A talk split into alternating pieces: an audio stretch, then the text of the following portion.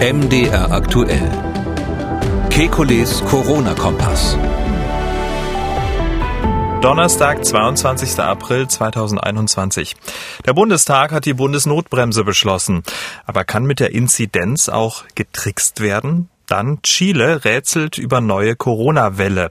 Welche Rolle spielt der Impfstoff dabei? Dann Russland hat nach eigenen Angaben einen Corona-Impfstoff für Tiere zugelassen.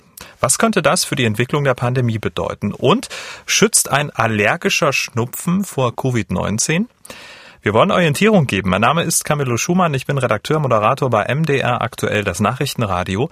Jeden Dienstag, Donnerstag und Samstag haben wir einen Blick auf die aktuellen Entwicklungen rund ums Coronavirus und wir beantworten Ihre Fragen. Das tun wir mit dem Virologen und Epidemiologen Professor Alexander Kekulé. Ich grüße Herr Kekulé. Guten Tag, Herr Schumann. Und ich beginne mal mit einer ja vorsichtig positiven Nachricht.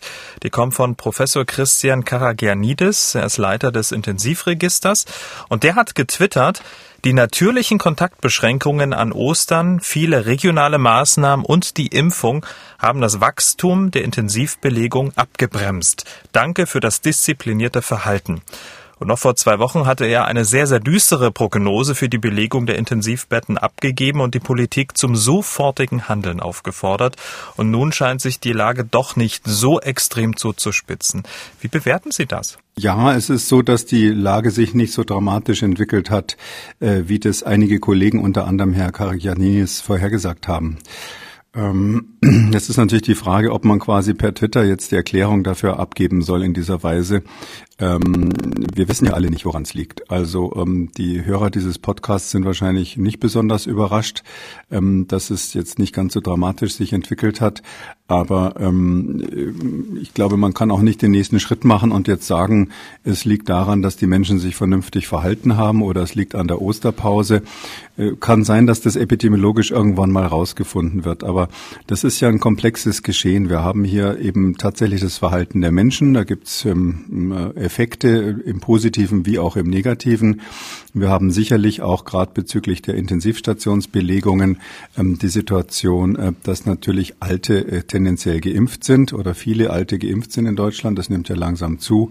Ähm, die, die nicht geimpft sind, haben sich, also zumindest viele Risikogruppen, äh, haben sich jetzt schon an ein Verhalten gewöhnt, wie man sich von dem Virus schützen kann. Die wissen, wo man sich infizieren kann und sind vorsichtig. Und ähm, die Unvorsichtigen sind eben tendenziell eher jünger, weil sie eben auch umgekehrt verstanden haben, dass ihr Risiko jetzt nicht so groß ist, wenn sie sich infizieren sollten. Ähm, in dieser Gemengelage entwickeln wir uns insgesamt. Wir haben ja nach wie vor eine hohe Inzidenz. Und ähm, ich habe so das Gefühl auch, dass es nicht wirklich 100 Prozent durchschlägt auf die Intensivstationen. Also, dass wir in so einer Phase sind, wo, wenn man es optimistisch sehen will, sich die Inzidenz so ein bisschen entkoppelt äh, von der Sterblichkeit. Falls das stimmen sollte, das ist natürlich auch nur eine, eine Vermutung und die Zahlen sehen halt so ein bisschen so aus, dann hätte das viele Fragezeichen und zum Beispiel, ob man die Inzidenz dann langfristig noch als Maßstab für ähm, Einschränkungen nehmen kann. Ähm, aber ähm, ja, also ich würde jetzt nicht so weit gehen, dass jetzt man sich da bei der Bevölkerung schon be bedanken kann äh, und sagen kann, daran hat's gelegen. Also das ist immer gefährlich, so Prognosen abzugeben und dann hinterher bei Twitter wieder zurückzurudern, ist natürlich dann auch sowas, wo, wo ich mal sage, da macht man jetzt nicht gerade ähm, Wissenschaft auf diese Weise, es ist eher ein politisches Statement. Man sieht ja in den Daten des Robert-Koch-Instituts, ähm, dass die Hospitalisierungsquote wirklich stetig sinkt. Vergangene Woche lag sie so bei vier Prozent, davor stetig bei sieben. Der Anteil der Verstorbenen, der sinkt auch ebenfalls. Dann stellt man sich schon die Frage, warum gibt es auf ähm, den Intensivstationen denn überhaupt noch ein Wachstum? Ich glaube, das ist ähm, die wahrscheinlichste Erklärung ist einfach, dass wir in der Tat ja von alt nach jung impfen und da aus bekannten Gründen nicht so schnell sind, wie wir sein müssten. Ähm, äh, wir haben aber in den Altersheimen haben wir natürlich einen Teil der Bevölkerung geschützt. Also den aller, aller vulnerabelsten Teil haben wir eigentlich wohl geschützt in Deutschland. Und dadurch, dass die Patienten jünger sind, liegen sie einfach länger auf der Intensivstation. Und ich glaube, es ist auch so, dass wir inzwischen ja ähm, relativ großzügig sind bei den Einweisungen auf die Intensivstationen. Mm, das hängt natürlich mit der Situation im Krankenhaus zusammen, wenn man jetzt nicht so viele Fälle hat, äh, Covid-Fälle. Und wenn man nicht mehr in der Lage ist, wie bei der ersten Welle, wo wir ja ganze Stationen leergeräumt hatten für die erwarteten Covid-Fälle. Also da wurden ja die Krankenhäuser zum Teil wirklich runtergefahren, ähm, damit man die Covid-Fälle behandeln kann, was auch richtig war in der damaligen Lage. Da gab es ja nicht nur Intensivbetten, die frei waren, sondern auch Allgemeinbetten, ganze Stationen, die als Covid-Stationen um, umstrukturiert sind. Das ist ganz klar, dass man das zum Teil wieder zurückgefahren hat. Das kann man ja auch nicht ewig aufrechterhalten, so dass jetzt ähm, aus Gründen des Infektionsschutzes ähm, ein Covid-Patient, würde ich jetzt mal schätzen, schneller mal auf ein Intensivbett kommt, wenn man eins frei hat, ähm, ähm, statt jetzt sozusagen irgendwo anders die ganzen Infektionsschutzmaßnahmen ähm, aufzubauen so dass ich mir schon vorstellen könnte, das ist natürlich jetzt nicht quantifiziert, dass einfach ein verändertes Überweisungsverhalten auf die ITS eine Rolle spielt, die längere Liegedauer von jüngeren Patienten und dadurch kann es durchaus sein, dass wir da jetzt einen Anstieg haben.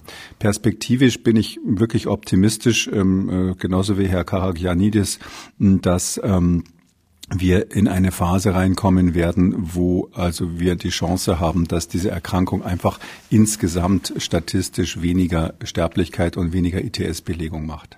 Ja, und möglicherweise wird die Bundesnotbremse noch ihren Teil dazu beitragen. Gestern hat ja die GroKo mit ihrer Mehrheit im Bundestag das verschärfte Infektionsschutzgesetz beschlossen. Allerdings stimmen auch nicht alle Abgeordneten der Regierungsparteien ähm, zu. Ziel ist es ja, dass ab einer Inzidenz über 100 der Bund dann künftig die Maßnahmen anordnen kann. Und unser Hörer, Herr Hoscher aus Wittenberg in Sachsen-Anhalt, der hat äh, uns dazu geschrieben mit folgender Anmerkung, ein Ermessen gibt es in den einzelnen Gebietskörperschaften dann kaum. Die Städte und Landkreise haben doch aber die Möglichkeit, die Anzahl der auszuführenden Tests zu beeinflussen. Sehen Sie auch darin eine Gefahr, dass die Zahlen künstlich niedrig gehalten werden? Und welche anderen Kennzahlen könnte man in der Praxis heranziehen, um aussagefähige Werte zu erhalten? Freundliche Grüße aus Wittenberg.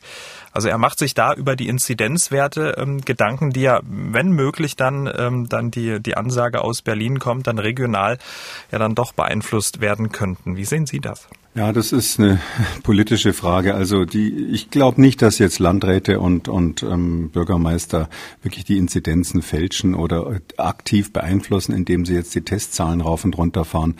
Ähm, aber ich glaube schon, dass es möglich ist, dass es zu, sage ich mal, ähm, gewissen Kontroversen kommen kann zwischen Landkreisen und der Bundesregierung oder auch zwischen Landesregierungen und der Bundesregierung.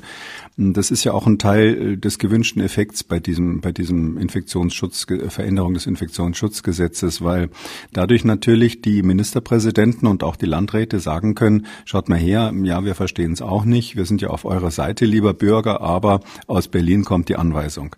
Ich glaube, dass das politisch schon gewollt ist, auf jeden Fall von den Bundesländern, bei denen jetzt Wahlen anstehen, weil das natürlich ein leichteres Narrativ ist, als wenn man jede Woche aufs Neue erklären muss, warum man dieser Maßnahme zugestimmt oder nicht zugestimmt hat oder warum jetzt dies oder jenes passiert. Ich glaube, dass äh, alternativ, das ist die, eigentlich eine wichtige Frage, welche alternativen Parameter gibt es? Ähm, ich glaube, das eine, was wichtig ist, dass wir die Inzidenz als äh, Generalmaßstab nicht mehr lange benutzen können. Sie war ja schon immer so ein Vehikel, Vehikel, ein schwaches Vehikel. Aber wenn man jetzt auch, wenn man auf Landkreisebene runtergeht, gibt es eben unterschiedliche Gründe, warum die Inzidenz unterschiedlich hoch sein kann. Ähm, und ähm, es ist zusätzlich der Effekt, der wird jetzt natürlich stärker mit den zunehmenden Impfungen, dass hohe Inzidenz nicht immer hohe Sterblichkeit bedeutet. So dass ich glaube, dass wir da selektiver vorgehen müssen. Ich, wenn man, wenn man sieht, dass in einer Region ähm, Personen besonders gefährdet sind einfach, wenn man weiß, okay, in diesem Landkreis ist im Moment zum Beispiel ein hoher, hoher Anteil bei älteren Patienten oder wir wir haben hier mehrere Altersheime, die wir noch nicht durchgeimpft haben und, und die, da sind Personen in Gefahr. Dann kann man aufgrund solcher, auf dieser, aufgrund dieser Gesamtbetrachtung, vielleicht auch wenn man weiß, welche Gruppen sind es eigentlich, die hier bei mir regional die Krankheit hauptsächlich übertragen, dann kann man da eher selektive Maßnahmen ergreifen. Und natürlich ist da die Inzidenz ein guter Hinweis. Ja, das ist ohne Frage so, besser als der R-Wert, der ja früher dafür verwendet wurde. Aber ähm, äh, ich glaube nicht, nicht, dass es jetzt, gerade weil man ja sieht, wie lange es gedauert hat, bis diese Notbremse eingerichtet ist. Ja, das ist ja eine Bremse, die spät kommt und die auch so ein paar Lücken hat und ich glaube nicht so richtig funktionieren wird. Und äh, wenn man jetzt ähm, die Zeitachse ansieht, dann kann es sein, dass wenn die Bremse dann irgendwann mal funktioniert, dass wir eigentlich schon in einer Phase sind, wo wir differenziertere Instrumente bräuchten Und meine Befürchtung ist bisschen, wenn es dann so ein Bundesgesetz gibt, dann ist das irgendwie so ein, jetzt ist aber Schluss mit der Diskussionsgesetz, ja. Und dass man sagt, okay, jetzt haben wir das und fertig. Äh, und in der Phase, wo man das dann differenzierter anpassen müsste, wird es wahrscheinlich länger dauern, bis man diese nächsten Anpassungsschritte macht. Und die Frage ist dann, was macht die Bevölkerung, weil die diese Dinge natürlich sieht und versteht und da sehe ich Konfliktpotenzial, aber kann mhm. auch sein, dass ich dazu pessimistisch bin. Mhm. Herr Karaganidis, weil wir ja schon von ihm gesprochen haben, der schlägt zum Beispiel so eine Art Corona-Score vor, bei dem mehrere Indikatoren äh, zusammengerechnet werden. Das ist positiv, weil mehrere Indikatoren sind, aber möglicherweise auch negativ, weil man es nicht so richtig greifen kann. Die Positivrate könnte man ja vielleicht mit hinzuziehen. Oder wie sieht es eigentlich aus? Vielleicht so ein Grenzwert ähm, für Neuaufnahmen pro 100.000 Einwohner auf Intensivstationen? Oder was wären so Ihre Ideen, um sozusagen, äh, wenn man weg von der Inzidenz kommt, auf welche Parameter sollte man dann den Schwerpunkt legen? Na sicherlich, die Intensivbelegung ist ein wichtiger Faktor, aber ich bin grundsätzlich dagegen, sowas mit einem Algorithmus zu machen. Hm. Da haben wir einfach keine Datenbasen, die sauber genug sind. Vielleicht wird es so sein, dass wir in der nächsten Pandemie so weit sind, dass wir dann ex post irgendwelche Algorithmen ähm, erkennen, die, die sinnvoll gewesen wären. Aber es ist doch so, dass jede Welle ihre eigene Charakteristika ha hat. Und ähm, es könnte sogar sein, dass ähm, mit den neuen Varianten, die auftreten, neue Charakteristika eintreten. Insofern dann ein Teil der Geimpften und ein Teil der Genesenen vielleicht nochmal infiziert wird. Ähm, da gibt es verschiedene Dinge, die sich ständig ändern. Das ist ein dynamisches Geschehen. Und Deshalb muss ich jetzt ganz ehrlich sagen, also ähm, so ein Score, ähm, äh, ja, äh, der Kollege sieht das halt sehr stark aus der intensivmedizinischen Sicht. Das kann ich schon verstehen, wenn man äh, zwölf Stunden am Tag auf der ITS steht, ähm, dass man dann sagt, ja, das ist ein wichtiger Faktor. Aber ich glaube, da sind wir, wenn wir die Gesamtlage ansehen und das ähm, epidemiologisch uns ansehen und die politischen Komponenten uns ansehen, die eine Rolle spielen, plus die ja nicht wirklich vorhersagbare Einwirkung der wärmeren Jahreszeit jetzt. Das alles, äh, da gibt's keinen keinen Algorithmus. Also ich glaube, der beste Computer und der beste ähm, Fachmann der Welt könnte jetzt nicht einen Algorithmus aufschreiben, der da zuverlässig ist und länger als zwei Wochen lang brauchbar ist. Aber weil Sie ja selber sagen, der Inzidenzwert, der wird, ähm, an den können wir uns jetzt nicht mehr ewig klammern, ähm, dem muss ja was entgegengestellt werden.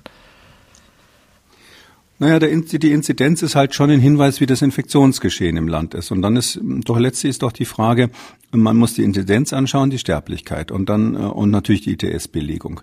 Wobei wir da sagen müssen, da hatten wir in Deutschland zu keinem Zeitpunkt ein Problem. Das war ja, das ist ja ein Problem, was weltweit in vielen Ländern auftritt, aber wir hatten da zu jedem Zeitpunkt Überkapazitäten. Und ähm, jetzt äh, wird man sich das alles ansehen und wird eben sagen, gut, ähm, in welchen Altersgruppen haben wir ein Problem und können wir mit dieser Inzidenz XY noch leben? Äh, was ähm, letzte Woche die 50 war, kann dann vielleicht die 80 sein oder die 100 sein, als ein Bereich, mit dem man noch ganz gut leben kann, weil es eine Erkrankung ist, die einfach dann weniger Sterblichkeit macht. Nur mal so zum Vergleich, äh, bei der Influenza haben wir ja jedes Jahr wirklich enorme äh, Inzidenzen. Also die, die, die, die Zahl der Infizierten bei Influenza ist in manchen Wellen über 10 Millionen mal schnell innerhalb weniger Wochen. Mm, das heißt also, da haben wir irrsinnig viele Fälle. Da würden wir nicht im Traum auf die Idee kommen, aufgrund der Inzidenz, die dann dramatisch hoch ist, Lockdowns zu verhängen oder ähnliches, Ausgangssperren und was es so alles gibt, ähm, sondern wir ähm, sagen, das ist sozusagen eins der üblichen Lebensrisiken, die wir in Kauf nehmen. Äh, und äh, es kann schon sein, dass das SARS-CoV-2 oder Covid-19 in diese Richtung sich langsam entwickelt im Laufe der nächsten Monate. Ähm, ich gehe ja immer vom optimistischen Fall an aus, darum hoffe ich mal, dass es so sein wird. Und dann ist die Inzidenz nur noch so ein Hinweis, nicht? Dann kann man sagen, gut, wir leisten uns vielleicht 80, ähm, weil wir der Meinung sind, das funktioniert auf diesem Niveau. Ähm, deshalb wird es nicht so sein, dass wir irgendeinen Parameter haben, der uns mathematisch quasi zum Handeln zwingt. Kommen wir zum Impfen. Ähm, der Vektorimpfstoff von Johnson Johnson hat ja von der EMA jetzt grünes Licht erhalten. In den USA gab es ja wegen Hirnvenenthrombosen einen Impfstopp. Daraufhin hatte ja die Firma den Marktstart in Europa verschoben. Die EMA hat nun geprüft und den Nutzen höher als die Risiken bewertet und ähm, die Lieferung auch für Deutschland, die stehen jetzt an den Startlöchern. Die Ständige Impfkommission, die soll wohl heute möglicherweise über eine Altersbegrenzung beraten. So richtig klar ist das nicht, ob da heute auch überhaupt was veröffentlicht wird. Ähm, für den Vektorimpfstoff von AstraZeneca gibt es ja eine klare Altersempfehlung über 60. Soll Sollte es für den Impfstoff von Johnson Johnson auch eingeben? Die Ständige Impfkommission ist da der richtige Platz, um eine Empfehlung wirklich auszugeben. Die machen sich auch gute Gedanken. Also ich kann nur appellieren, also ich habe in dieser äh, Pandemie zu keinem Zeitpunkt ähm, das Gefühl gehabt, dass die STIKO irgendwie ähm, nicht konsequent ähm, empfohlen hat und geprüft hat. Ähm, das kann man ja zum Beispiel von der EMA nicht immer sagen und auch das Robert Koch Institut hat ja durchaus auch eingestandene Fehler gemacht. Ähm, deshalb würde ich sagen, man muss mal abwarten, dass die STIKO sagt. Aber es ist ja so, dass wir jetzt eigentlich ziemlich klar Parallelen sehen zwischen den ähm, Nebenwirkungen bei AstraZeneca und bei Johnson Johnson. Ähm, die Mechanismen sind wohl ähnlich und ähm, deshalb glaube ich nicht, dass es sinnvoll ist, hier nochmal zu differenzieren. Wir haben ja auch ein Kommunikationsthema. Das ist ja etwas, was man jetzt nicht irgendwelchen Fachwissenschaftlern erklären möchte, sondern die Bevölkerung muss es verstehen. Das ist das Wichtigste von allem. Das kann man nicht oft genug sagen. Äh, dass das Vertrauen in die Impfstoffe grundsätzlich da ist, weil sonst gibt es dann auch so einen Kollateralschaden für die RNA-Impfstoffe. Und deshalb meine ich, mit der Trendschärfe, die man jetzt hat, dass man also ähm, letztlich mit wenigen Daten eigentlich arbeiten muss und daraus eine Empfehlung machen muss, weil man nicht weiß, ist es die Spitze eines Eisbergs, weil man noch nicht die Untersuchungen hat, wie häufig diese seltenen Antikörper, die ja diese Gerinnungsstörungen machen, tatsächlich auftreten. Deshalb glaube ich, wäre es sinnvoll, einfach das alles zunächst mal mit einem Maßstab zu messen und zu sagen, für Johnson Johnson gilt das Gleiche wie für AstraZeneca. Das heißt Beschränkung für jüngere Patienten. Patienten. Und dieses Hin und Her, weil Sie Astra angesprochen haben, beim Impfstoff von AstraZeneca geht jetzt ähm, in eine neue Runde. Erst wurde er für Jüngere empfohlen, dann vorübergehend gar nicht mehr gespritzt, dann in der Regel nur noch für Menschen ab 60. Jetzt kann sich ab sofort jeder mit dem Impfstoff von AstraZeneca impfen lassen. Voraussetzung nur, man wohnt in Bayern, Mecklenburg-Vorpommern oder Sachsen. Vielleicht ziehen auch noch andere Bundesländer nach. Die STIKO empfiehlt aber über 60 Jahre. Den Ländern ist das egal. Jetzt ist die Verwirrung perfekt. Naja, das eine ist die Zulassung und das andere sind die Empfehlungen der STIKO. Und die Zulassung ist ja eine Notfallzulassung. Da gibt's drei Kriterien, die eine Rolle spielen äh, und, die natürlich auch jetzt ähm, für die EMA eine Rolle spielen und für die FDA eine Rolle spielen. Und äh, das erste ist für die Notfallzulassung, dass man eben sagt, es muss ein, äh, eine gefährliche Krankheit bekämpft werden dabei, also eine wichtige gefährliche Krankheit. Zweitens, es darf keine Alternative geben, die man einfach machen müsste. Es ist also sozusagen der einzige oder eine der wenigen Therapien.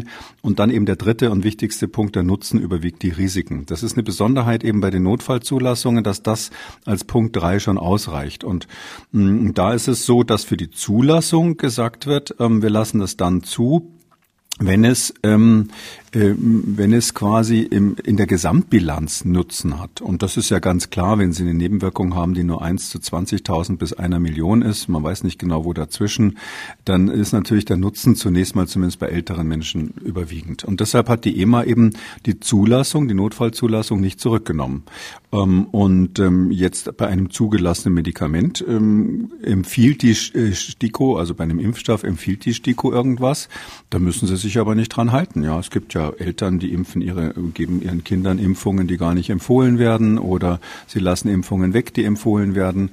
Und hier ist es so, dass jetzt einfach die Länder darauf hinweisen, das kann man so machen. Ja, es ist eine zugelassene Substanz. Ähm, wer will, kann sich die trotzdem holen. Das ist eigentlich gar nicht so ein formaler Akt, sondern mehr so ein politisches Bekenntnis aus meiner Sicht. Und ich finde, das kann man schon sagen, weil die Menschen sind ja auch ganz unterschiedlich. Ja, es gibt jüngere Leute, die sagen, Mensch, eins zu 100.000 oder was ist mir doch wurscht, mache ich jetzt jetzt oder gibt Leute, die einfach jetzt verreisen wollen und unbedingt so einen Impfpass haben wollen, vielleicht weil sie nach Israel wollen oder demnächst ja auch in die USA und sonst wo auf der Welt, China. Und ähm, da, daher gibt es individuelle Gründe, warum man sich mit dem AstraZeneca-Impfstoff, wenn er halt gerade zur Verfügung steht, impfen lassen will. Und ich finde, wenn eine, ein Mensch mit, nach, nach Aufklärung und der verstanden hat, worum es geht, der sich informiert hat, wenn der sagt, dieses Restrisiko, das nehme ich hier, dann ist das völlig in Ordnung aus meiner Sicht. Also das, warum soll man das verbieten? Hm. Aber widerspricht das dann nicht in Ihrer vorhergehenden Aussage, wo Sie sagen, naja, es macht schon Sinn, ähm, eine einheitliche Linie zu fahren und die Empfehlung dann ähm, auch erstmal über 60 zu machen, auch bei Johnson Johnson, genau wie bei ähm, AstraZeneca. Und jetzt äh, kommen Politiker um die Ecke und sagen, ach komm, ist uns egal, die Empfehlung ähm, der STIKO. Ähm, jetzt kann kommen, wer möchte. Ja, das kommt drauf an, was sie, was, wie man das interpretiert, was die Politiker sagen. Also ich glaube nicht, dass die äh, Ministerpräsidenten so weit gehen. Ähm, ich muss jetzt zugeben, ich habe die Presseerklärungen nicht so genau gelesen, aber dass sie so weit gehen und sagen, äh, die Empfehlungen der STIKO gelten in Bayern nicht oder in Sachsen nicht. Ähm, es gilt, was ich jetzt sage, sondern die Empfehlungen bleiben ja. Und es ist nur sozusagen der Hinweis, dass man sich an die Empfehlungen nicht unbedingt sklavisch halten muss. Ähm, wir sind ja grundsätzlich bei Impfstoffen immer ähm, glücklich, wenn Menschen sich an die Impfempfehlung halten, in dem Sinn, dass sie es machen, wenn es empfohlen ist. Aber dass man auch mal sich gegen etwas impfen da lassen darf, was nicht empfohlen wird, das ist ja ähm, jetzt mal rein juristisch gesehen völlig in Ordnung. Ähm, ich, grundsätzlich äh, muss man das im Einzelfall entscheiden. Nicht, wenn Sie jetzt ähm, äh, einen 50-Jährigen haben, der männlich ist und der ein hohes Expositionsrisiko hat, zum Beispiel weil er am Arbeitsplatz exponiert ist, im Krankenhaus, aber noch nicht geimpft ist und jetzt ist der einzige Impfstoff, der gerade da ist, AstraZeneca äh, vor allem, das liegt ja auch im Regal. Wissen Sie, das Zeug jetzt wegzuschmeißen, wäre ja nur wirklich traurig. Und die, die Frage aus politischer Sicht ist ja irgendwo, sollen wir es jetzt verschenken an die Entwicklungsländer, so wie, wie Kanada das macht und andere? Äh, sollen wir warten, bis es verfallen ist? Ähm, oder, oder geben wir es halt irgendwie frei? Und ich glaube, das war so der, der, der Vater oder die Mutter dieses Gedanken.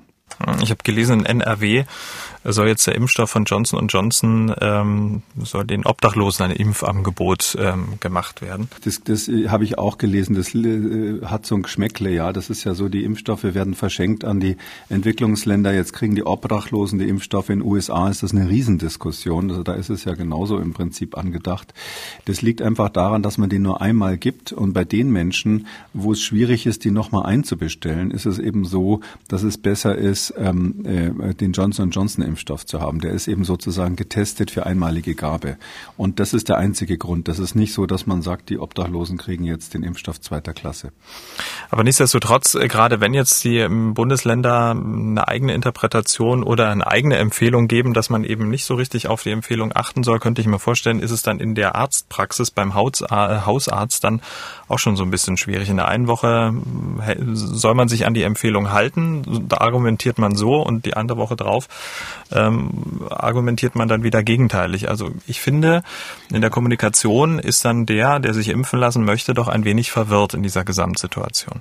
Ja, das, das, das kann man unterschreiben. Ja, also ähm, es ist vor allem das Problem, wie so oft bei uns, ähm, eben runterdekliniert, runtergegeben in die unterste Instanz. Ja, da sitzt dann wirklich irgendwo in der, auf dem Land der arme Allgemeinarzt, der am Tag äh, 80 oder 100 Patienten hat.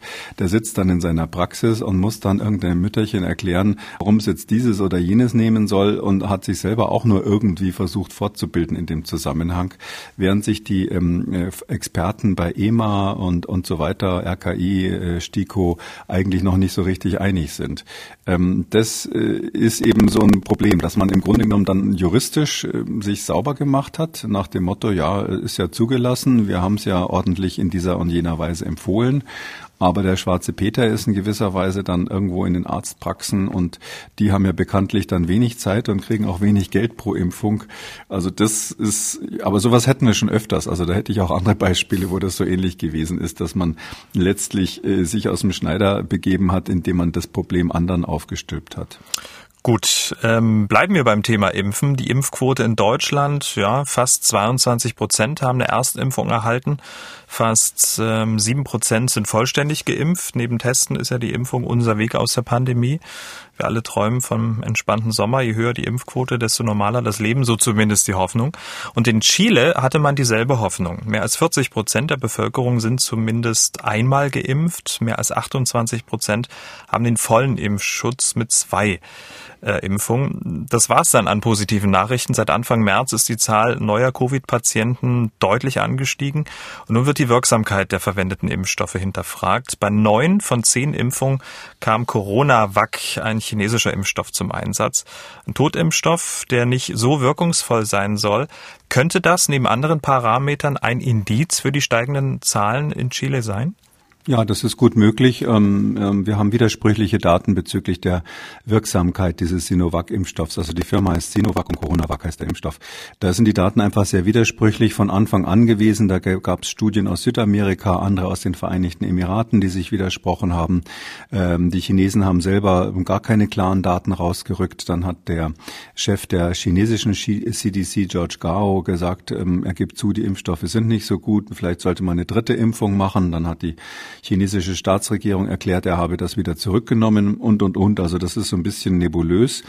Ähm, und das ist gut möglich, dass das mit diesem Impfstoff zusammenhängt, äh, zumal ja in Südamerika ganz klar diese P1-Mutante und noch ein paar andere Varianten zirkulieren. Das ist ein Erklärungs, eine Erklärungsmöglichkeit, warum das dort nicht so gut funktioniert. Ich meine, die haben knapp 20 Millionen Einwohner da und, und das, wie Sie sagen, ja, 40 Prozent einmal geimpft, das ist, ist ja doppelt so viel wie bei uns, mal so grob gesagt. Und, und doppelt zweimal geimpft ist es noch ein Vielfaches von der Situation in Deutschland. Und, und trotzdem bricht das im äh, Gesundheitssystem auf brutalste Weise zusammen. Es gibt auf der anderen Seite jetzt gerade eine Studie, die ist eben, wie, das Schicksal manchmal so spielt, gerade in, rausgekommen, wo in Chile ähm, ähm, untersucht wurde, wie gut wirkt denn dieser Impfstoff von Sinovac. Ähm, und da ist es so, da hat man etwas über 10 Millionen Probanden gehabt, also schon ziemlich viele bei 19 Millionen Einwohnern. Ähm, und es ist so, dass ähm, 2,5 äh, Millionen von denen waren einmal geimpft, 1,5 Millionen zweimal. Und da hat man eben gesagt, bezüglich gesehen, dass bezüglich der symptomatischen Infektion, also dass man Symptome kriegt, die Schutzwirkung bei 67 Prozent liegt. Also ganz gut eigentlich, ja, muss man sagen. Also das ist schon so der Bereich wie AstraZeneca, vielleicht sogar einen Ticken besser. Und bezüglich der Vermeidung von Todesfällen bei 80 Prozent. Ähm, und ähm, das heißt also, das ist wieder mal widersprüchlich. Ja, wir wissen wirklich nicht genau, woran das da in Chile liegt. Die haben eine massive ähm, Lockdown-Fatigue, ist inzwischen der Fach, Fachausdruck dafür, also eine Müdigkeit bezü bezüglich Gegenmaßnahmen. Geben Sie es zu, Sie haben die auch. Also ich gebe gleich mal zu, ich habe die auch. Ja. Ähm, wir sind irgendwie alle schon so ein bisschen äh, Corona-Gegenmaßnahmen, also Lockdown äh, müde, Lockdown-Fatigue. Und dann haben die natürlich, wissen Sie, die haben Ach, die haben die, äh, die äh, Gyms wieder aufgemacht, die Fitnesscenter aufgemacht, die haben diese riesen Shopping Malls in Santiago wieder aufgemacht, die haben die Theater aufgemacht in der Hauptstadt. Ähm, das sind ja, ich glaube, die haben sechs Millionen Einwohner oder sowas.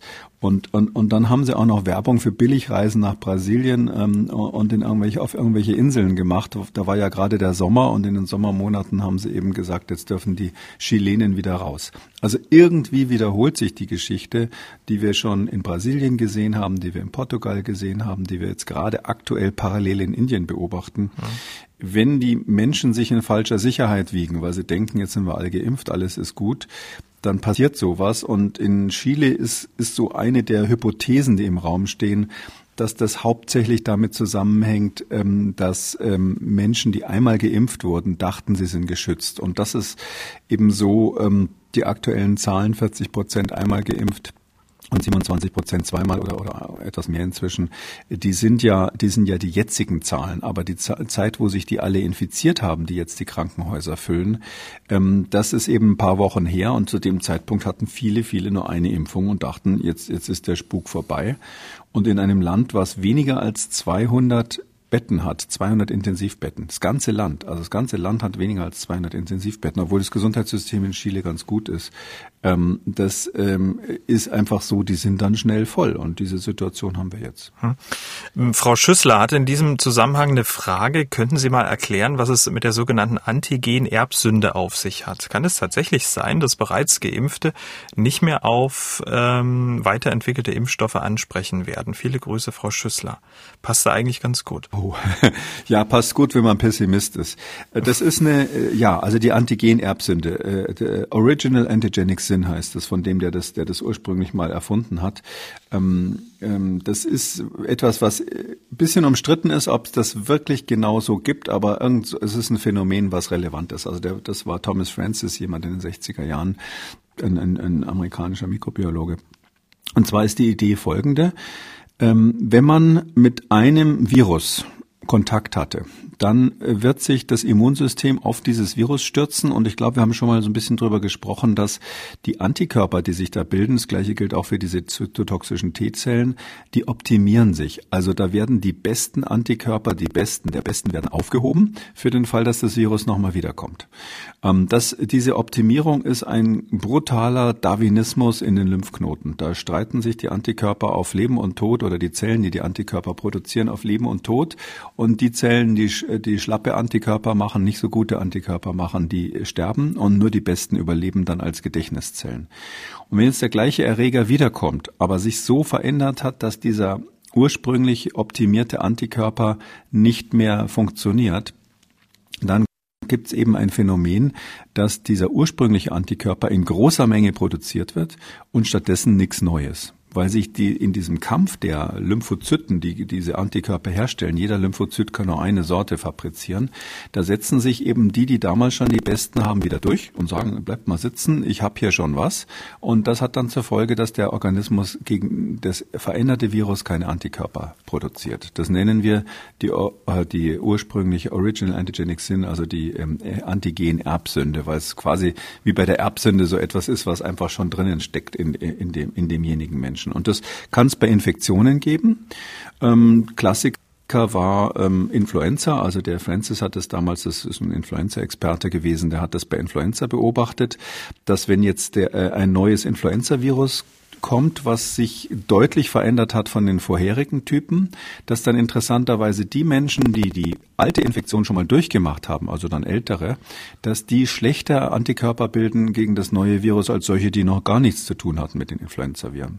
Und das Gleiche kennen wir ganz dramatisch, das haben wir, glaube ich, schon mal im Podcast besprochen, bei den Dengue-Viren. Ähm, da gibt es vier verschiedene Typen und man weiß wirklich, also in Südamerika zum Beispiel, hm, da gab es früher immer nur einen Typ und plötzlich äh, wurden dann neue Typen aus Asien importiert. Und Kinder, die sich dann eine Zweitinfektion mit dem asiatischen Typ bekommen hatten, nachdem sie ursprünglich den brasilianischen Typ oder südamerikanischen Typ hatten, die lagen dann plötzlich auf der Intensivstation im Krankenhaus, waren schwerst krank, obwohl das sonst keine so schlimme Krankheit bei Kindern war. Und zwar deshalb, weil eben das Immunsystem völlig verrückt gespielt hat, ähm, nicht nur nicht in der Lage war zu reagieren auf die neuen ähm, Viren, optimal zu reagieren, sondern sogar noch eine Verstärkung, also Immune Enhancement nennen wir das, also eine Immunverstärkung gezeigt hat. Und dieses Phänomen kennen wir eben auch von Impfungen. Da äh, gibt es viele Beispiele. Ähm, das ähm, äh, zurzeit am meisten diskutierte Beispiel ist Gardasil, ein Impfstoff, den vielleicht der eine oder andere kennt. Macht man bei jungen Mädchen hauptsächlich, ähm, um äh, später Gebärmutterhalskrebs zu verhindern. Und da gab es immer so einen Vierfachimpfstoff und dann hat der Hersteller ähm, ganz stolz gesagt, jetzt haben wir was noch Besseres, einen Neunfachimpfstoff, der also gegen neun verschiedene Subtypen dieses Papillomvirus, was den Krebs auslöst, ähm, äh, enthält. Und da hat man gemerkt, diejenigen, die vorher schon das Gardasil vierfach bekommen haben, die reagieren ganz schlecht auf das Gardasil neunfach. Und das ist eben auch so ein Effekt von Original Antigenic Sin, also von, von äh, Erbsünde, Antigen-Erbsünde. Klar, das ist das die Frage, ob sowas in eine Rolle spielen könnte jetzt bei dem P1. Ja, es ist schon möglich, dass Menschen, die mit P1 infiziert wurden, die vorher schon mal einen anderen Typ von dem Coronavirus hatten, also von dem SARS-CoV-2 einen anderen Typ hatten, dass die dann nicht mehr so gut reagieren vom Immunsystem oder vielleicht sogar paradox reagieren in dem Sinn, dass es eine verstärkte oder äh, stärkere Erkrankung gibt, ähm, so analog zum, zum Dengue-Fieber.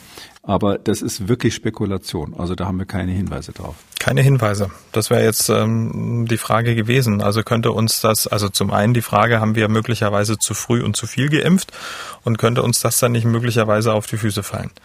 Ja, also ganz ehrlich gesagt, ähm, äh, ich habe diese Frage tatsächlich ähm, in den vielen Zoom-Konferenzen im Sommer mit meinen Kollegen, die sich da mit der Impfstoffentwicklung ähm, befasst haben, wirklich oft diskutiert. Und ich habe dieses Problem als, als Sorge, als meine Sorge oft formuliert. Ähm, und war sehr, sehr glücklich, dass die Daten aus den klinischen Studien dann wirklich gezeigt haben, also meine Sorge war ehrlich gesagt hauptsächlich bei den RNA-Impfstoffen, weil, weil man da noch gar nicht wusste, wie sich das dann entwickelt. Das sind ja ganz neue Impfstoffe eben. Und da hat sich einfach in den klinischen Studien gezeigt, es kommt einfach nicht zu diesem Immune Enhancement. Ähm, und da müssen ja dann auch, zumindest im späteren Verlauf der Impf, ähm, der, der Impfstudien müssen ja auch Menschen dabei gewesen sein, die, die schon mal Covid hatten. Und ähm, das, weil man hat ja nicht äh, nur Leute geimpft, von denen man vorher Blut abgenommen und festgestellt hat, die hatten noch nie Covid, sondern man hat einfach geimpft in irgendeiner Region. Ähm, und da hätte man meines Erachtens diesen Effekt dann irgendwann mal bemerken müssen. Spätestens jetzt, wo ja auch in den USA ganz massiv geimpft wird, und da gibt es natürlich Leute, Leute, die geimpft werden, die schon Covid hatten vorher. Und dass man da zu keinem Zeitpunkt so einen ähm, Immune-Enhancement-Effekt sieht oder auch gar keinen Unterschied sieht, dass, dass solche Menschen, die schon mal Covid hatten, plötzlich Impfversager sind. Also das, das nennen wir dann Immune Escape. Also der Übergang zwischen Immune Escape und Immune Enhancement ist, ist, ist fließend. Ähm, und und da, da wir das nicht sehen, ähm, würde ich mal sagen, dieses, dieses Phänomen, wir sind wohl von diesem Phänomen verschont worden. Aber klar, ich weiß, das wird auch bei den Impfgegnern immer so ein bisschen mit reingeworfen, zumindest denen, die sehr belesen sind, dieses Argument, es kann natürlich keiner rein theoretisch ausschließen, dass irgendwann mal ein neuer Subtyp kommt, also eine neue Variante von dem SARS-CoV-2. Wir haben ja jetzt schon ein paar Varianten auf dem Radar, der, der so einen großen Abstand hat oder der so, so unähnlich ist im Grunde genommen den vorherigen gegenüber, dass es äh, zu diesem Antigenic Sin-Effekt gibt, weil ähm, wichtig für diese, für diese, für diesen Effekt ist, dass es einen äh, relativ großen Unterschied geben muss zwischen dem ursprünglichen Virus und dem neuen, weil das Immunsystem ist halt einfach äh, ein Gewohnheitstier, kann man sagen. Äh, das hat halt dann schon mal diese Antikörper da oder diese T-Zellen da. Und wenn es dann denkt, ups, das ist wieder das gleiche Virus, nämlich das, was ich schon habe, dann kann es eben da einen gravierenden Fehler machen und dadurch quasi ähm, es versäumen, die, die, die neuen Antikörper zu produzieren.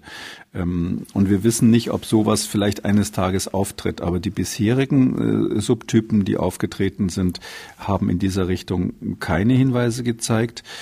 Und da sage ich jetzt, mein Gott, also wenn, wenn mir als Virologen dann in, in fünf Jahren einer sagt, ihr habt alles falsch gemacht, weil ihr die Menschen geimpft habt und jetzt äh, ist ein ganz neuer Subtyp von SARS-CoV-2 da, gegen den wir überhaupt kein, ähm, äh, keine Möglichkeit mehr haben zu impfen, weil wir damals mit suboptimalen Impfstoffen angefangen haben. Das wäre natürlich eine Menschheitskatastrophe, aber Sie ahnen es schon, ähm, sowas halte ich für so unwahrscheinlich, dass ich meine, es ist trotzdem das Richtige aus der jetzigen Perspektive zu impfen, was das Zeug hält, mhm. weil es einfach keine Alternative gibt.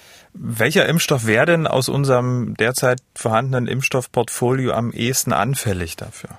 Das kann man überhaupt nicht sagen, weil es nicht auf den Impfstoff ankommt, sondern es kommt darauf an, wie das Virus sich weiterentwickelt. Also die jetzigen Mutanten, ja, da haben wir ja schon Untersuchungen, da sehen wir ja gut, dass äh, der AstraZeneca wirkt dann bei vielen Mutanten nicht mehr so gut. Natürlich der chinesische wird genauso sein. Also das, das könnte man, wenn man jetzt nach Chile schaut, schon dran liegen, dass der chinesische hier ähm, ähm, äh, eher so einen Effekt äh, haben könnte, weil der halt, das ist ein Totimpfstoff ähm, und da ist das Problem, dass der eben sowieso besonders schwach immunogen ist. Also der schützt besonders schwach. Das hängt unter anderem damit zusammen, dass dieses Spike-Protein zwei verschiedene äh, Konformationen hat, wie wir sagen, also zwei verschiedene Erscheinungsformen. Und äh, in dem Impfstoff ist hauptsächlich diejenige mit drinnen, die weniger stark immunisiert. Und da könnte man dann sagen, ja, solche Impfstoffe äh, sind natürlich dann unter Umständen eher, ähm, was sage ich mal, prädestiniert dafür, so einen Effekt später zu machen. Aber wir können ja, ja gerade durch die modernen äh, RNA-Impfstoffe können wir das ja relativ fein einstellen. Wir müssen bei den RNA-Impfstoffen dann nur ein paar kleine äh, Veränderungen machen, was, was da relativ schnell geht. Das kann man letztlich am Computer machen. Und ähm, dann haben die auch die Wirksamkeit gegen diese neuen Varianten.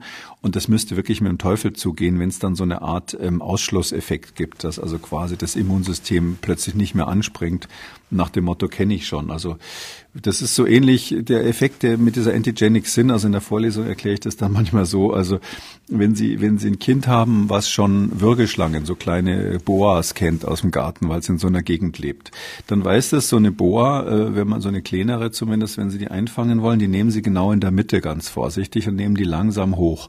Dann schlängelt die sich um den Arm rum und dann können Sie am Ende des Gartens gehen und können die wieder wegschmeißen. Die tut Ihnen dann nichts.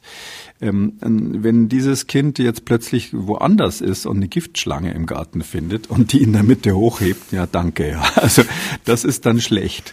Und das würde dann äh, wahrscheinlich in der Statistik zur Folge haben, dass Kinder, die noch nie Schlangen gesehen haben, vorsichtiger sind als solche, die die Boas kennen, ja. Und ähm, das ist so ein ähnlicher Effekt, ja. Also das Immunsystem macht Fehler, weil es das meint, dieses Virus schon zu kennen und weil es irgendwie äh, intrinsisch faul ist. Und ähm, ich glaube aber, wie gesagt, dass dieser Effekt, ich hoffe sehr, dass der Effekt nicht eintritt. Und bei den bisherigen Mutanten haben wir keinen Hinweis darauf.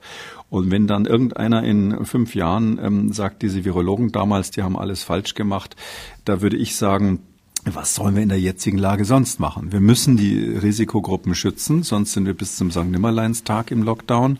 Und es ist einfach so, dass der Schutz selbst in Ländern wie Deutschland, der Schutz der Alten, insbesondere in den Altenheimen und so weiter, da haben wir ja völlig versagt. Das haben wir nicht hingekriegt. Und deshalb ist unsere letzte Option der Impfstoff. Äh, da sind wir, äh, um ein bekanntes Wort zu nutzen, ähm, alternativlos. Kommen wir zu einer Studie in diesem, diesem thematischen Zusammenhang. Eine durchgemachte Infektion ist kein Schutz vor erneuten Infektionen. Da gibt's ja sehr, sehr viele Studien dazu. Eine ganz neue wollen wir jetzt mal besprechen, obwohl wenn wir ehrlich sind, ganz so neu ist diese Studie dann doch nicht. Eifrige Podcast-Hörerinnen und Hörer werden diese Studie kennen. In Ausgabe 125 haben wir das erste Mal darüber berichtet, über diese ja sehr gute kontrollierte Studie mit tausenden jungen Rekruten beim amerikanischen Militär. Und das Fazit damals war ja schon sehr überraschend. Wollen Sie es nochmal kurz zusammenfassen? Ja, also das war eine Zwischenauswertung oder ich sage nochmal, wie die Studie funktioniert.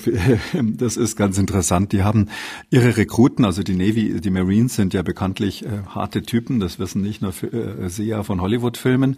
Und ähm, die haben ähm, so eine Truppe von Rekruten, also einige tausend waren das, die haben die, ähm, bevor die angetreten sind zu ihrem Dienst, haben sie die erstmal zwei Wochen zu Hause in Quarantäne geschickt, also Heimquarantäne. Dann mussten die zwei Wochen lang in eine kontrollierte Quarantäne, einige in die Kaserne und einige ähm, im Hotel.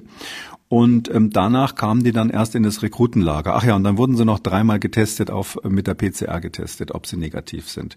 Und während dieser kontrollierten Quarantäne, also diesen 14 Tagen, wo sie wirklich eingesperrt wurden, hat man ähm, untersucht, äh, wie die sich untereinander anstecken. Und damals war das äh, wichtige Ergebnis, dass es eben bei äh, auch Infektionen untereinander gab, die man noch bis zu 14 Tage gesehen hat. Also die letzten haben sich nach 14 Tagen untereinander angesteckt. Das hatte wichtige Auswirkungen für die Frage, wie lange man zum Beispiel in der Schule warten muss, bevor man Kinder wieder zurück in den Unterricht schickt. Sie wissen, es gibt diesen Vorschlag, ich weiß gar nicht, ob der noch aktuell ist, aber zumindest ist er nicht zurückgenommen worden, dass man so eine, so eine Art Cluster-Quarantäne macht, also in der Schule, ähm, äh, wenn, wenn Kinder, äh, wenn ein Fall auftritt in der Klasse, gar nicht mehr anfängt zu testen, sondern die ganze Klasse nach Hause schickt, ähm, egal ob sie positiv sind oder ob sie nur Kontaktpersonen waren und nach fünf Tagen, eben schon nach fünf Tagen wieder zurück in die Schule lässt, sofern sie einen negativen Antigen-Schnelltest haben. Da war ich ja auch unter anderem wegen dieser Studie ähm, sehr ähm, pessimistisch, dass das eine gute, gute Idee ist. Und wir wissen ja auch, dass mit der Wiederöffnung der Schulen bei uns in Deutschland dann diese berüchtigte Welle da wieder losgegangen ist. Und diese gleiche Studie, die ist eben weitergegangen. Ja, also die haben eben dann, was haben sie gemacht, nachdem sie die in der zweiten Quarantäne hatten, die Rekruten? Da haben sie die in die, haben sie die in die Grundausbildung geschickt. Ähm, ähm, und zwar ähm, auf so eine Insel ähm, sogenannte Insel, ähm, die, die, die Paris Island heißt, das, heißt es. Das ist da südlich von Charleston in Südcarolina, äh, South Carolina. Ähm, ist nicht eine richtige Insel. Paris Island ist so eine Halbinsel. Schreibt man übrigens mit zwei R und für die, die da Spaß dran haben, direkt nebenan ist Hilton Island. Und es ist so, ähm, dass ähm, diese dort ein Lager ist, wo die, äh, die Navy-Rekruten äh, ausgebildet werden. Und da passierte dann was ganz Interessantes. Die hatten ähm, einige, die schon vorher seropositiv waren. Also einige, wo sie wussten, die haben einfach Covid schon durchgemacht. Das waren insgesamt 189. Die hatten Covid durchgemacht und die waren im Lager, waren aber wieder gesund. Ja, die haben ja mehrere PCAs auch schon gehabt, dass sie wieder negativ sind. Und dann hatten sie ziemlich viele, 2247, die waren negativ. Die hatten also keine Antikörper gegen äh, SARS-CoV-2. Und die haben sie eben alle zusammen da in das Lager gesteckt und dann ihre Grundausbildung machen lassen. Und dann haben sich doch, sage und schreibe, muss ich jetzt glatt mal nachlesen, haben sich von den Negativen, haben sie über 1000, also 1049 infiziert. 48 Prozent derer, die nicht vorher schon mal Covid hatten, also ungefähr die Hälfte, haben in dieser Ausbildung innerhalb von sechs Wochen, die sie da beobachtet haben, haben äh, Corona gekriegt. Und von denen, die ähm, schon mal Corona durchgemacht hatten, wo man ja eigentlich sagen müsste, die sind jetzt immun, die können sie gar nicht mehr kriegen, haben aber trotzdem noch zehn Prozent Corona bekommen. Und das ist eigentlich die schlechte Nachricht. Ähm, zehn Prozent derer, die schon mal Corona hatten, haben es nochmal gekriegt. Und jetzt fragt natürlich der geneigte Hörer, wann war das? Das wurde so im Juli, August letzten Jahres gemacht. Jetzt wissen wir nicht, gab es da vielleicht schon neue Typen, die man, neue Varianten, die man in den USA natürlich nicht erkannt hat zu dem Zeitpunkt? Oder war das wirklich exakt der gleiche ähm, Typ von SARS-CoV-2? Ich glaube, es waren neue Varianten, die diese 10 Prozent ausgelöst haben weil dann würde unser Weltbild einfach weiterhin zusammenpassen. Das ist aber leider der Schutz ist nicht 100 Prozent. Man kann, hat dort ausgerechnet, dass der Schutz vor, vor, vor Neuinfektionen ungefähr 82 Prozent betrifft. Das hieße also letztlich, bei diesen Rekruten war eine durchgemachte Infektion 82 Prozent ähm, ungefähr so gut wirksam wie, wie eine Impfung, mhm. ja, wie ein RNA-Impfstoff in der Größenordnung. Das ist eben der Punkt. Sie sagen ja auch immer, wer sich ähm, einmal infiziert hat, ist immunologisch breiter aufgestellt als jemand, der nur geimpft wurde. Und hier in dem Fall wäre das ja ungefähr Gleichstand. Ne? Das wäre Gleichstand mit den RNA-Impfstoffen. Das muss man ganz klar sagen. Diese Studie ist ein Dämpfer für alle die, ähm, die sagen, ähm, wer, den, wer die Krankheit durchgemacht hat, äh, kann es nicht nochmal kriegen. Ähm, man muss vielleicht noch was Positives rausholen. Ähm, wichtig ist, ähm, also es waren natürlich junge Leute, die waren so 18 bis 20 Jahre alt, aber wichtig ist, von denen hat irgendwie keiner irgendwie schwere Erkrankungen bekommen. Das waren ganz leichte Symptome und ähm, 84 Prozent derer, die schon mal ähm, äh, seropositiv waren, die also schon mal ähm, SARS-CoV-2 hatten, 84 Prozent von denen waren asymptomatisch und 68 Prozent von denen, also ein bisschen weniger, die ähm, überhaupt noch nie ähm, Covid durchgemacht haben, waren auch asymptomatisch. Das heißt also, fast alle waren asymptomatisch und man hat aber keinen Unterschied in der Schwere der Krankheitsverläufe festgestellt. Das ist klar, wenn die nur ein bisschen Kopfschmerzen und Halsweh haben, dann äh, ist natürlich da kein großer Unterschied festzustellen. Aber zumindest bei dieser Gruppe war es jetzt so, da konnte man nicht feststellen, ob diese wichtige Hypothese, die, die auch der Grund ist, warum ich immer sage, wer schon mal Covid hatte, ist jetzt grundsätzlich wirklich mal äh, mindestens so einzustufen wie jemand, der geimpft wurde. Die Hypothese ist ja nicht, dass diese Menschen überhaupt nicht mehr äh, Corona bekommen können, sondern die Hypothese ist, wenn man es kriegt, ist es ein leichter Verlauf und man stirbt nicht mehr dran. Ähm, das hat sich hier zumindest nicht widerlegt. Bei den jungen Leuten kann man natürlich nicht so viel über schwere Verläufe sagen. Aber leider ist, ist ziemlich klar, man hat nämlich auch festgestellt, ob die noch Virus ausscheiden. Und da ist es so, dass die Viruslast, also die, äh, die Stärke der Virusausscheidung auf der Nasenschleimhaut und sonst auf den Atemwegen, dass die zwar deutlich reduziert war, ich glaube um Faktor 10 bei denen, äh, die ähm, vorher schon mal Covid durchgemacht haben, aber nicht null. Und es gab auch einige, die, obwohl sie schon mal Covid durchgemacht haben, richtig eine volle Viruslast hatten, genauso wie andere, die es zum ersten Mal machen. Und das ist eigentlich die wichtigste Aussage dieser Studie. Wir wissen damit, dass Menschen, die schon mal Corona durchgemacht haben, leider auch wenn sie wahrscheinlich nicht mehr dran sterben und nicht mehr schwer krank werden, zu einem Teil zumindest das Virus echt weitergeben können. Ähm, in dieser Studie, zumindest bei jüngeren Menschen, ist es so. Und ähm, das kann natürlich eine Rolle spielen, wenn man jetzt wieder nach Chile guckt. Ähm, da gibt's ja viele, viele, die geimpft sind oder die es durchgemacht haben. Und es ist eben durchaus möglich, dass die denken, ich bin hier ungefährlich, gerade nach nur einfacher Impfung. Ich darf mich wieder verhalten wie vorher. Ich mache mich jetzt mal locker. Und das kann erklären, warum in solchen Ländern dann eben doch das Virus wieder aufflammt. Ich wollte gerade sagen, was ähm, die drei Themen, die wir jetzt besprochen haben, ähm, Chile, die Antigen-Erbsünde und jetzt ähm, diese Studie, wenn man das Ganze jetzt wieder auf Deutschland prognostiziert, hier wird auch mit anderen Impfstoffen ähm, geimpft. Ähm, wir haben darüber gesprochen, dass der Inzidenzwert ähm, ja möglicherweise jetzt gar nicht mehr so in den nächsten Monaten die zentrale Rolle spielen sollte. Was nehmen wir so als Grunderkenntnis aus den besprochenen Sachen jetzt für Deutschland mit? Äh, ich nehme damit, dass wir ähm, dieses, diese Epidemie, diese Pandemie, gerade mit den Varianten, die noch kommen, ähm, nicht äh, besiegen werden. Die werden wir nicht beenden. Ja, zumindest nicht, äh, bis ich in Ruhestand gehe. Und ähm, es ist so, ähm, das wird so sein, dass immer neue Varianten kommen und es wird so sein, dass wir durch Impfstoffe und durch natürliche Immunität ähm, in der Lage sein werden, aus dieser ähm, schweren Erkrankung, tödlichen Erkrankung eine mehr oder minder harmlose, also ich sag mal erträgliche Erkrankung zu machen, wo nur selten Menschen dann auf der Intensivstation landen. Meine Prognose ist nach wie vor die, dass es irgendwo bei der ähm, Gefährlichkeit von Influenza landen wird. Äh, und ähm, das, das wird aber wahrscheinlich ein Dauerphänomen sein, weil mhm. wir diese Übertragungen äh, nach Impfung und die Übertragung nach Infektion nicht verhindern können. Dann wird es eben nicht mehr volle Intensivstationen geben, aber die Krankheit wird dann häufig sein im Sinne von häufig und nicht mehr so schlimm. Da müssen wir natürlich dann unsere Politik der Krankheit gegenüber ändern, weil wir natürlich auch bei Influenza nicht bei einer hohen Inzidenz sagen, jetzt machen wir Lockdowns, sondern diese, diese, diesen, diesen Übergang, den müssen wir irgendwann managen und es kann sein, dass der schon im Laufe dieses Jahres kommt. Also so ein Grundrauschen an Infektionen wird es immer geben und an, daran müssen wir uns einfach gewöhnen.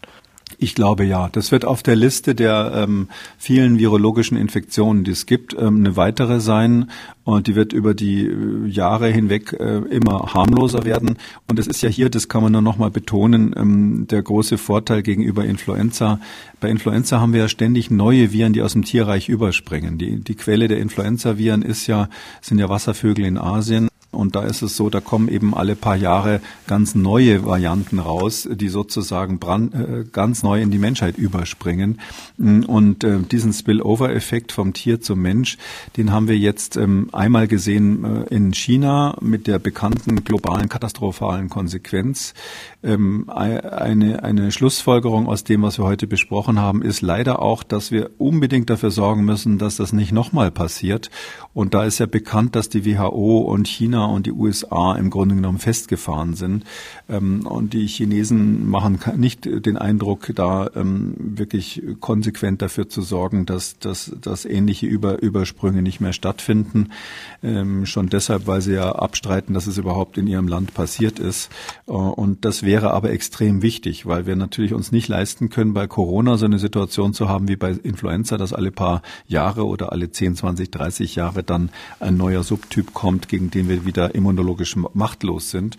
Und wenn der neue Subtyp eben ganz anders wäre, also wie bei Influenza sozusagen ganz neue Eigenschaften hätte. Wir haben sowas ähnliches bei Influenza mal 2014, 15 mit einem Typ gehabt, der sich dann verändert hat. Dann gab es eben tatsächlich solche Effekte wie bei dieser, ähm, dieser ähm, Antigenerbsünde, ähm, dass man gesehen hat, dass Menschen, die vorher schon Antikörper hatten, plötzlich äh, schlechter reagiert haben auf die Impfung und auch schwerer krank wurden, als sie die Infektion bekommen haben. Also daher die Warnung, wir müssen das wir müssen verhindern, dass andere Coronaviren, ähnliche Coronaviren, nochmal in die Menschheit überspringen, gerade weil wir jetzt im Moment noch mit diesem einen zu tun haben. Und vielleicht wären ja Impfstoffe für Tiere eine Möglichkeit, ähm, dass sich das Virus nicht ähm, ja, unter den Tieren mutiert, wieder zurückkommt, möglicherweise auch noch viel, viel schrecklicher. Russland hat jetzt nach eigenen Angaben einen Impfstoff für Tiere zugelassen. Carnivacov heißt der Impfstoff, der im großen Stil jetzt auch eingesetzt werden kann. Seit vergangenem Oktober sei der Impfstoff unter anderem an Hunden, Katzen und Nerzen getestet worden.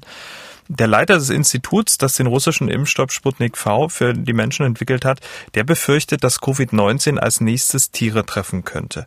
Ist das jetzt Marketing oder ein realistisches Szenario? Äh, wahrscheinlich beides. Also äh, es mal wieder so, dass wir über diesen Impfstoff gar nichts wissen. Aber man muss erinnern, bei Sputnik V gab es dann, dann doch eine ganz gute Publikation und irgendwann haben die Russen sich halt, äh, die machen ja keine schlechte Forschung. In dem Fall ist es übrigens nicht vom Gamaleya-Institut, äh, sondern so ein Veterinär, staatliches Veterinärinstitut gewesen und es ist kein Vektorimpfstoff, sondern das ist so ein äh, Totimpfstoff, also so, so ähnlich wie, wie, wie Sinovac, wie der chinesische. Und ähm, ich, ja, ich finde es ganz wichtig, auch die Impfung von Tieren voranzutreiben. Ich bin auch sicher, dass nicht nur die Russen das machen, die sind dann noch vorgeprescht mit dieser Meldung, weil es eben gerade bei diesen Coronaviren immer diesen Ping-Pong-Effekt gibt zwischen Mensch und Tier. Ähm, weil wir eben hier, das haben wir ja bei den, bei den Nerzen gesehen in Dänemark, da ist dann plötzlich eine ganze Nerzfarm infiziert worden und hat ein neues Virus ausgebrütet mit, mit einer Mutation, die auch für Menschen relevant sein kann. Äh, deshalb hat man eben dann, uns ist ja auch zurückgesprungen auf die Menschen dort, deshalb hat man die Nerzen ja gekeult dort, also getötet. Ähm, und ähm, das Problem bei den Coronaviren ist, ähm, die kennt man sozusagen als Virologe hauptsächlich von der Veterinärseite bisher. Da gibt es ganz viele, die eine große Rolle spielen. Übrigens auch viele, wo es gute Impfstoffe gibt. Das ist, ist, ja der Grund, warum wir hier wahrscheinlich auch so erfolgreich sind. Das geht bei diesen Viren einfach. Ähm, aber es ist so, dass wir, klar, wenn jetzt das äh, SARS-CoV-2 sich so verändert, dass es ähm, massiv in Nutztieren ausbricht, dann ist das nicht mehr lustig. Ja, wenn Sie, wenn Sie so, so, so die, die Nerze, das ist natürlich ein trauriges Schicksal, was die hatten. Aber da geht's ja letztlich in Anführungszeichen nur ums Fell. Aber wenn es bei dem Deutschen dann mal um das Nackensteak in der Sommersaison geht, dann glaube ich, verstehen die keinen Spaß mehr. Und deshalb ist es so, dass unsere Nutztierbestände, die die muss man natürlich schützen. Die werden ja auch geimpft gegen alles Mögliche, übrigens gegen eine ganze Reihe von Coronaviren auch. Ähm, und deshalb wäre das ganz fürchterlich, wenn jetzt SARS-CoV-2 plötzlich irgendwo in, in Nutztierbestände überspringt. Äh, und diese, diese Warnung ist berechtigt aus Russland und auch die Tatsache, dass man hier Impfstoffe parallel entwickelt, ist berechtigt. Nicht zuletzt auch aus reinem Egoismus. Der Homo sapiens kann es ja auch wieder zurückkriegen von den Tieren. Und ähm, dann ist es ein bisschen mutiert und ähm, infiziert interessiert vielleicht Menschen, die eigentlich schon ganz gutes Immunsystem haben aufgrund ähm, zurückgelegener Infektionen oder Impfungen. Hm. Also sollte Deutschland da jetzt, genau wie es bei Sputnik V gemacht wird, auch nach Moskau fahren und Millionen Dosen davon ordern? nee, also ich sehe die Studien nicht. Ich habe auch das Gefühl, dass die immer so ein bisschen früh klappern. Und äh, ich muss jetzt zugeben, auf dieser Veterinärseite habe ich es nicht wirklich im Griff. Aber wir haben in Deutschland auch übrigens ein paar ganz gute, ähm, weltweit ähm, relevante ähm, Impfstoffhersteller für äh, Veterinärimpfstoffe. Und ähm, ganz ehrlich gesagt müsste man die mal fragen. Das habe ich jetzt so ähm, äh, nicht gemacht auf die Schnelle, was die in der Pipeline haben. Aber die sind ja auch nicht müde und die ähm, werden mit Sicherheit äh, auch dabei sein, ähm, äh, Impfstoffe, die für SARS-CoV-2 oder SARS-CoV-2 ähnliche Viren sind, ähm, für, für Tiere zu entwickeln. Das ist eigentlich so, letztlich kann man ja das gleiche Zeug nehmen. Die Frage ist nur, wer kriegt es zuerst? Also Sie könnten natürlich, könnten Sie direkt ähm, den, den äh, Sputnik V, den könnten Sie direkt direkt verwenden, um Tiere damit zu impfen. Ich bin absolut sicher, es ist eine Dosisfrage natürlich, muss man die Dosis anpassen, aber bei Säugetieren wird der natürlich funktionieren.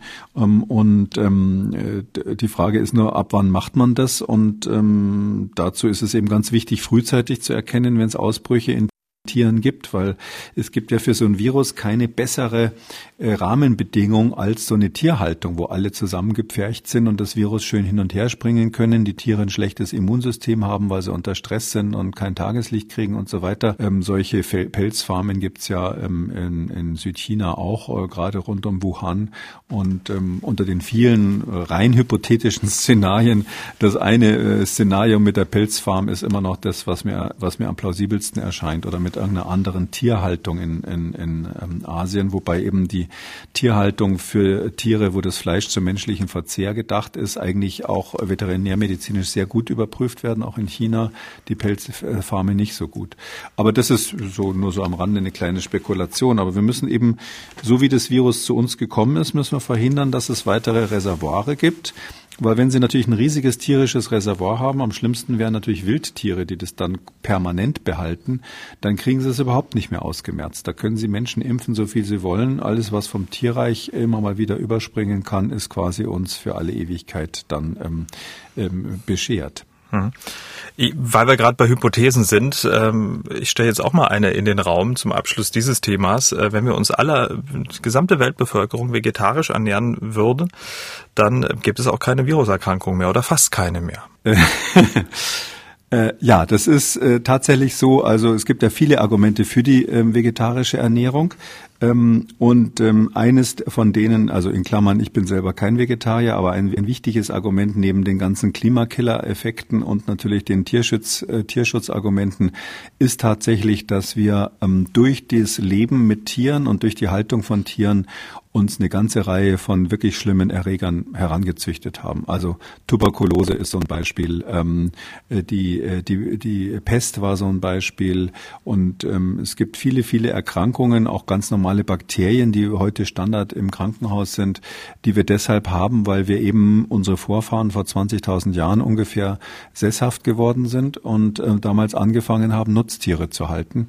Und mit dieser Haltung der Nutztiere haben sich eben dann Erreger ähm, bei diesen Nutztieren angesiedelt, die darauf optimiert waren, eben auch auf den Menschen überzuspringen, weil der ja mehr oder minder unterm gleichen Dach lebte. Und das ist auch so eine Art Erbsünde, die wir Menschen haben, die eben mit der Sesshaftigkeit und mit der Zivilisation zusammenhängt. Damit kommen wir zu den Hörerfragen. Unsere Hörerin Antje hat angerufen und folgende Frage. Zwar soll es ja so sein, wenn man aktuell einen Schnupfen hat, dann ist die Wahrscheinlichkeit mit ähm, Covid sich zu infizieren in dem Moment geringer, weil schon eine Abwehrstimmung sozusagen auf der Schleimhaut herrscht. Gilt das auch für einen allergischen Schnupfen? Also wenn man eine Allergie hat und dadurch ja immer Sekret abgesondert wird? Oder ist es da irgendwie anders? Super Frage, weiß ich nicht. Also die Frage ist wirklich gut, das müssten wir gleich mal, müssten wir gleich mal untersuchen. Es ist so, also die, diese, diese angeborene Immunität, die aktiviert wird durch einen Virusinfekt. Das ist schon was anderes als die ähm, Situation bei einem Allergiker. Also das ist, ähm, bei den Allergikern sind es andere Zellen, die da eine Rolle spielen, auch Lymphozyten Patienten aber andere und die Mechanismen sind anders, warum die Schleimhaut da entzündet ist, ähm, so dass man es nicht so eins und eins sagen kann, ja, das ist wahrscheinlich so, sondern es ist ein anderer Mechanismus, ähm, der zu den Allergien führt und dieser allergische Schnupfen, Heuschnupfen ähm, dann äh, als Ergebnis hat. Aber klar, äh, eine, eine laufende Nase ist eine laufende Nase und die spült natürlich tendenziell Erreger ständig raus und auch diese mh, Aktivierung bei Allergikern, die mehr über T-Zellen getragen wird, also das ist was, das ist dann schon die, die, die, das adaptive Immunsystem, was an der Stelle nicht ganz perfekt funktioniert. Ähm, diese, die kann natürlich auch, sage ich mal, irgendeinen Effekt haben auf, auf Viren, die sich da gerade mal ansiedeln wollen. Aber ich wüsste jetzt keine Studie, die das schon untersucht hat und ähm, das wäre ein interessantes, interessantes Arbeitsgebiet und jetzt die beste Gelegenheit, sowas mal zu erforschen, weil jetzt haben wir gerade Pandemie und so viele Leute infizieren sich, eine bessere, bessere Studiengruppe kriegt man nicht zusammen. Damit sind wir am Ende von Ausgabe 173. Herr Kekulé, vielen Dank. Wir hören uns dann am Samstag wieder dann zu einem Hörerfragen-Spezial. Bis dahin. Ja, das wird spannend, freue ich mich schon drauf. Sie haben auch eine Frage, dann schreiben Sie uns an mdraktuell-podcast.mdr.de oder rufen Sie uns an, kostenlos 0800 322 00. Kekules Corona-Kompass als ausführlicher Podcast unter Audio und Radio auf mdr.de, in der ARD-Audiothek, bei YouTube und überall, wo es Podcasts gibt. Wer das eine oder andere Thema nochmal vertiefen möchte, alle wichtigen Links zur Sendung und alle Folgen auch zum Nachlesen unter jeder Folge unter Audio und Radio auf mdr.de. MDR aktuell. Kekules Corona-Kompass.